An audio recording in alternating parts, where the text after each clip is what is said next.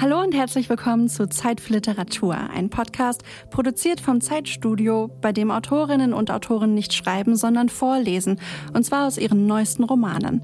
Ich bin Stella Pfeiffer und ich freue mich heute auf meinen ersten Gast, den Schriftsteller Norbert Gstrein. Der österreichische Autor, der inzwischen schon eine ganze Weile in Hamburg lebt, hat einen neuen Roman geschrieben, Der zweite Jakob. Und genau von dieser Geschichte hören wir gleich die ersten Seiten. In Zeit für Literatur wird nicht nur gelesen, wir nehmen uns auch in jeder Folge Zeit für eine kleine Plauderei. Los geht's. Hallo, Herr Gstrein. Hallo, ich grüße Sie. freue mich, dass ich hier bin. Schön, dass Sie da sind. Sie haben ein neues Buch geschrieben, es heißt Der zweite Jakob, erschien im Karl-Hanser Verlag. Die erste Frage, die wir in jeder Folge stellen, ist eine kleine Aufgabe, vielleicht auch ein unmögliches Unterfangen. Wenn Sie Ihren neuen Roman in einem Satz beschreiben müssten, welcher Satz wäre das? Es ist eine Unmöglichkeit, aber ich mache einen Doppelpunkt und sage diesen einen unmöglichen Satz. Dieses Buch handelt von einem Schauspieler kurz vor seinem 60. Geburtstag, der von seiner Tochter gefragt wird, was das Schlimmste sei, das er je in seinem Leben getan habe, und sich an einen Filmdreh 15 Jahre davor an der mexikanisch-amerikanischen Grenze erinnert, bei dem er sich zweimal, man kann sagen, nicht sehr anständig verhalten hat. Ein sehr langer Satz. Ich bin sehr gespannt, was wir gleich noch erfahren werden, wenn Sie weiter vorlesen. Und welche vier Worte beschreiben ihn besonders gut? Das ist noch die schwierigere Frage, als einen Roman in einem Satz darzustellen. Und Sie müssten mir die Möglichkeit geben, dreimal vier Worte zu sagen. Dann würde ich sagen und damit ein halb poetologisches Programm formulieren. Sie brauchen für meinen Roman, wie für jeden Roman, alle vier Elemente. Luft, Erde, Wasser, Feuer. Sie brauchen für meinen Roman, wie für jeden Roman, alle vier Himmelsrichtungen. Norden, Osten, Süden, Westen. Und sie sollten auch nach Möglichkeit äh, mehrere Perspektiven haben. Und da würde ich es mit den vier Evangelisten aus dem Neuen Testament versuchen. Matthäus, Markus, Lukas, Johannes. Was schreibt sich leichter? Der erste Satz oder der letzte Satz? Und warum ist das so? Ich weiß nicht, ob Sie mir glauben, wenn ich Ihnen sage, es ist beides sehr leicht. Und zwar deswegen, weil der wirkliche Anfang und das wirkliche Ende eines Romans für mich beide außerhalb des Geschriebenen liegen. Ich fange vorher an, Wochen davor, Monate davor, manchmal Jahre davor, mich mit einem Stoff zu beschäftigen und irgendwann steht wie selbstverständlich ein Satz da, der der erste Satz sein könnte. Und am Ende eines Romans lässt sich das meistens so an, dass ich in einer Phase bin, in der ich denke, es könnte jetzt noch Wochen oder Monate dauern. Und plötzlich ist einen Tag später das ganze Schreiben zu Ende. Es ist also eine Art Selbstüberlistung oder wenn Sie wollen Selbstbetrug, so dass ich die beiden hervorgehobenen Sätze, den ersten und den letzten Satz als gar nicht sehr besonders empfinde. Stand der erste Satz von der zweite Jakob recht schnell fest? Der ist tatsächlich ziemlich schnell festgestanden, zumindest der erste Teil des ersten Satzes. Es ist ein längerer Satz und der erste Teil ist Natürlich will niemand 60 werden. Und wenn Sie diesen Satz einmal haben, dann geben Sie ihn wahrscheinlich nicht mehr auf. Ich bin sehr gespannt. Wir werden diesen ersten Satz gleich in voller Länge hören. Sie werden die ersten Seiten Ihres neuen Romans Der zweite Jakob lesen. Vielen Dank, dass Sie die Fragen beantwortet haben. Und jetzt bin ich ganz gespannt, wie das Zuhören gleich wird. Vielen Dank, Norbert Gstrein. Natürlich will niemand 60 werden, jedenfalls nicht als Jubilar. Und natürlich will niemand, der bei Sinnen ist, ein Fest, um das auch noch zu feiern. Aber obwohl ich alles daran gesetzt hatte, es zu verhindern, war ich an die erwartbaren Abläufe geschlittert und musste mich am Ende vielleicht wirklich als bedeutender Künstler, verdienter Bürger und was dergleichen sonst für Würdigungen kurz vor dem Grabstein und kurz vor dem Vergessen stehen, ganz nach dem Geschmack des Publikums wie ein Pfau ausstopfen und vorführen lassen. Gewöhnlich begann der Unsinn erst zehn oder 15 Jahre später, doch weil sie in der Provinz sonst kaum jemanden fanden, kam ich ihnen zu Pass. Ich hatte bereits lange davor mit Lucy verabredet, dass wir in der kritischen Zeit gemeinsam durch Amerika fahren und am 21. Dezember irgendwo an der Westküste ankommen würden, nur sie und ich, Vater und Tochter, vielleicht in San Francisco, genau an dem Tag, an dem das große Ereignis eintreten sollte. Aber dann zerschlug sich alles schon Monate davor. Mein ganzes Leben war ich nicht ein Christkind, sondern nur annähernd eines gewesen, mit erwartetem Geburtstermin am heiligen Abend, sofern man das noch sagen kann. Doch dann hatte es Komplikationen gegeben, hatten die Wehen eingesetzt und ich hatte drei Tage Leben gewonnen, Jahr für Jahr drei Tage zu verschenken, an denen ich mit Fug und Recht so tun konnte, als gäbe es mich nicht. Seit ich das begriffen hatte, waren es diese drei Tage im Jahr, die ich am meisten liebte, weil ich mir zugestand, in diesen drei oder sogar vier Tagen aus der Welt herauszufallen. Es hat der 21., 22., 23. und 24. Dezember in meinem Leben gegeben, von denen ich behaupten würde, dass ich glücklich war wie sonst nie. Die kürzesten Tage des Jahres, die längsten Nächte, Nächte voller Lichter. Die Geburtstage im Flugzeug, auf dem Weg irgendwohin mit weihnachtlich gestimmten Sitznachbarn, auf ihrer Reise nach Hause, der Geburtstag in Brighton, meine plötzliche Gewissheit ganz draußen auf dem Pier, dass das Leben etwas Gutes sei, der Geburtstag in Tanger, der Spindel des Glücks beim Blick hinüber nach Gibraltar, der Geburtstag in Nazaré nördlich von Lissabon, wo sich die Wellenreiter auf die Saison der Riesenwellen vorbereiteten und ich ihnen bei ihren wilden Ritten zuschaute, ihren Kunststücken, wieder und wieder oben aufzubleiben und nicht unter dem niederstürzenden Wasser begraben zu werden und sich das Rückgrat zu brechen. Immer musste es das Meer sein, mit der Möglichkeit, mich nach dem anderen Ufer zu sehnen, oder wenn ich mich umdrehte und ins Landesinnere blickte, wenigstens meinen Rücken frei zu haben und nicht fürchten zu müssen, dass jemand von hinten kam, ein Feind, ein Widersacher, ein Landsmann oder Freund. Bereits vor Jahren hatte ich angefangen, wenigstens einmal im Jahr, manchmal zweimal, für zwei oder drei Wochen nach Amerika zu fliegen, dort ein Auto zu mieten und zwei oder dreitausend Kilometer zu fahren. Befriedigend erzählen konnte ich niemandem davon. Aber wenn ich die Routen im Atlas verfolgte, ergaben sie ein immer dichter werdendes Netz kreuz und quer über den Kontinent. Ich hatte vor einem halben Leben ein Schuljahr in Montana verbracht und nur um irgendetwas zu sagen, sagte ich, ich führe diesem Jahr hinterher, weil dieses Jahr für mich das entscheidende Jahr gewesen sei. Denn auf die ewige Frage, warum ich Schauspieler geworden war, konnte die Antwort nur mit der Theatergruppe in Missoula beginnen und mit meinem Freund Stephen, der dort seine Karriere startete und nur wenige Jahre danach schon in einem halben Dutzend großer Filme gespielt hatte und mich später regelrecht in das Geschäft hineinzog.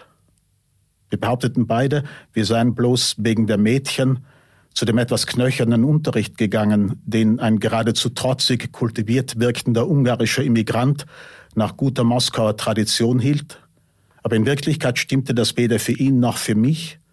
Und was uns hingezogen hatte, war die übliche Mischung aus Langeweile und Zufall gewesen, die einen in der Jugend zu so vielen Dingen verführt, die man genauso gut hätte unterdassen können und aus denen man später seine Notwendigkeit konstruiert. Stephen war kein anderer als Stephen O'Shea, zu dem ich weiter Kontakt hielt. Und als er mir zehn Jahre nach unserem gemeinsamen Schuljahr vorschlug, noch einmal für ein paar Wochen nach Montana zu kommen, war er längst eine Berühmtheit und ich erst Student mit bereits einigen Semestern über dem Plan und ungewissen Zukunftsaussichten. Ich dachte mir nicht viel dabei, als er mir anbot, in dem Stück, dass er in seiner Heimatstadt bei einem Festival inszenierte, eine winzige Rolle zu übernehmen und wäre, allein schon, weil ich keine Ambitionen in diese Richtung hegte, nie auf die Idee verfallen, dass aus diesem ersten kleinen Auftritt auf der Bühne mein erster, nicht mehr ganz so kleiner, in einem Film folgen könnte. Spielen musste ich nur einen Barbesucher, nicht mehr als den lebenden Hintergrund für ein im Vordergrund streitendes Paar, einen zufällig Anwesenden, der mit dem Satz Ich hoffe, du weißt, was du da tust, einschreitet, als der Mann seine Hand gegen die Frau erhebt, weshalb ich nur überrascht sein konnte, dass nach der Premiere ein in einem fort hüstelnder Krawattenträger auf mich zukam, der nicht unbedingt aussah wie jemand aus der Branche, sich jedoch als Regisseur vorstellte, mir seine Visitenkarte überreichte und mich beglückwünschte. Dann sagte er, meine Gelassenheit habe für die Glaubwürdigkeit dieser sonst nicht sehr glaubwürdigen Aufführung gesorgt. So selbstverständlich wie ich da gesessen sei, müsse erst einmal einer da sitzen. Manche Schauspieler brächten das nach einem ganzen Berufsleben nicht zustande. Und ein halbes Jahr später besuchte er mich auf seiner Europareise, um mich nicht lange danach aus purer Extravaganz, wie mir schien, für die Rolle von Theodor Durand in seinem Film über Maud Ellen zu engagieren, die berühmte Salome-Tänzerin Anfang des vergangenen Jahrhunderts. In dessen Gestalt, der Gestalt ihres Bruders, hatte ich meinen Einstand in der Filmwelt ausgerechnet als irrer Frauenmörder, der seine beiden Opfer aufschlitzt und zerstückelt und die eine kaum mehr kenntlich in einer Bibliothek, die andere ausgedeckt wie für eine anatomische Untersuchung im Glockenturm der zugehörigen Kirche deponiert. Dafür brauchte ich gar nicht viel zu tun, weil die Morde ausgespart blieben. Ich musste nur in die Haut eines introvertierten Medizinstudenten schlüpfen, der jungen Mädchen nachstellt und seine klägliche Not im Umgang mit ihnen zeigen, um dann verschlossen im Gerichtssaal zu sitzen, verschlossen im Gefängnis und ebenso verschlossen zu seiner Hinrichtung zu gehen und noch einen letzten bütenden Blick in die Welt zu werfen, bevor ihm die Schlinge um den Hals gelegt wird. Amerika hatte mir dennoch Glück gebracht und die Vorstellung, nun zum ersten Mal gemeinsam mit Lucy dorthin zu fahren, war etwas ganz Neues für mich. Ich bildete mir ein, ich könnte ihr das Land vor seinem Sündenfall zeigen, gerade so, als hätte es den im Singular gegeben, als folgte nicht einer auf den anderen und als existierten nicht trotzdem noch da und dort Flecken, die aufzusuchen sich lohnte, weil an manchen Orten noch nicht alles verspielt war. Sie war nach vier Jahren, die sie bei mir gelebt hatte, erst vor etwas mehr als sechs Monaten ausgezogen und es war für mich auch eine Möglichkeit, sie endlich wieder einmal von Tag zu Tag zu sehen und einen Blick darauf zu haben, wie sie sich machte. Obwohl es noch lange hin war, hatten wir gleich angefangen, Pläne für die Reise zu schmieden. Und sie war wieder das Kind gewesen, das nicht aufhören konnte, nach immer neuen Alternativen zu fragen und die Welt bis ins letzte Detail ausbuchstabiert haben wollte, bevor sie den ersten Schritt in sie hineinwagte. Zwar hatte sie daraus ein Spiel gemacht und gelacht, als sie meinen besorgten Blick sah, aber wir wussten beide, wie wenig es brauchte, dass es kippte und sie sich in ihren Eigenheiten festfraß und nicht mehr aus ihren Verstrickungen herausfand. Sie hatte als Vier-, Fünf- und Sechsjährige und auch danach noch als Schülerin bevor sie mit 13 in das englische Internat ging, die Welt nur als Einzelfall verstanden. Wenn man ihr etwas erklärte, wollte sie Dutzende von Beispielen, die ihr die Erklärung illustrierten und Dutzende von Parallelwelten eröffneten, die nichts miteinander zu tun zu haben schienen, obwohl sie nur in einer geringfügigen Kleinigkeit voneinander abwichen. Was bedeutet Liebe, Papa? Ich versuchte es ihr zu erklären. Wie kann man das sehen? Ich sagte, man würde es spüren. Gib ein Beispiel. Ich sagte, wenn zwei sich umarmen, ich sagte, wenn zwei sich küssen, wenn zwei sich an den Händen fassen, wenn sie gern zusammen sind, wenn sie es mögen, sich in die Augen zu schauen. Und sie wollte noch eine Variante und noch eine und hatte immer schon die größten Schwierigkeiten gehabt, mir in die Augen zu blicken, entzog mir die Hand, wenn ich nach ihr fasste, versteifte sich bei einer Umarmung und drehte bei jedem Kuss den Kopf weg. Ich liebe dich, Papa. Es war Anfang Juli, als sie verkündete, ich müsse die Reise allein unternehmen. Sie werde nicht mitkommen. Ich hatte ihr drei Monate davor das Manuskript zu lesen gegeben, das meine Biografie hätte werden sollen, genau zum Geburtstag auf den Markt geworfen, wenn ich sie nicht vor Drucklegung gestoppt hätte, um es einmal so auszudrücken. Wir führten ein Gespräch darüber, bei dem sie sagte, was man daraus erfahre, sei nicht weiter schlimm. Schlimm sei ihrer Meinung nach nur die bestürzende Harmlosigkeit des Ganzen, die mich zu einem blassen Zeitgenossen mache. Und ich war in der Folge so unvorsichtig, ihr die Frage zu beantworten, was das Schlimmste sei, das ich in meinem Leben getan hätte. Ich hatte es zuerst mit Ausweichen versucht, aber sie hatte insistiert und noch während ich mich hinreißen ließ, wusste ich, dass es ein Fehler war. Dass ich bei deiner Geburt nicht dabei war, Lucy? Ich meine etwas wirklich Schlimmes. Dass ich in deinen ersten Jahren viel war? Ach, Papa, wenn du dich hören könntest. Dass wir dich nach England geschickt haben und ich nicht dagegen eingeschritten bin? Du weißt, dass ich das nicht meine, sagte sie. Ich meine so etwas wie, ob du jemanden umgebracht oder ihn so weit getrieben hast, dass er sich selbst das Leben genommen hat. Sie war damals, vor zwei Jahren, bis auf einmal immer zugegen gewesen, wenn der Biograf mich aufgesucht hatte, wie anfangs meine stehende Bezeichnung für den jungen Mann war, der mein Leben festschreiben sollte. Ich hatte mich in einem unkonzentrierten Augenblick überreden lassen und eine Reihe von Interviews zugestimmt, die zu führen wären, und eines Nachmittags war er zu einer ersten Sitzung erschienen, nicht weiter auffällig mit Jeans und Leinensakko und früh beginnender Stirnglatze. Vielleicht war er ein bisschen zu eilfertig, ein bisschen zu beflissen in seiner Halbschüchternheit, so wie er aus seiner Umhängetasche ein Klemmbrett hervorholte, kaum, dass er sich in den angebotenen Sessel gesetzt hatte und augenblicklich betriebsbereit schien.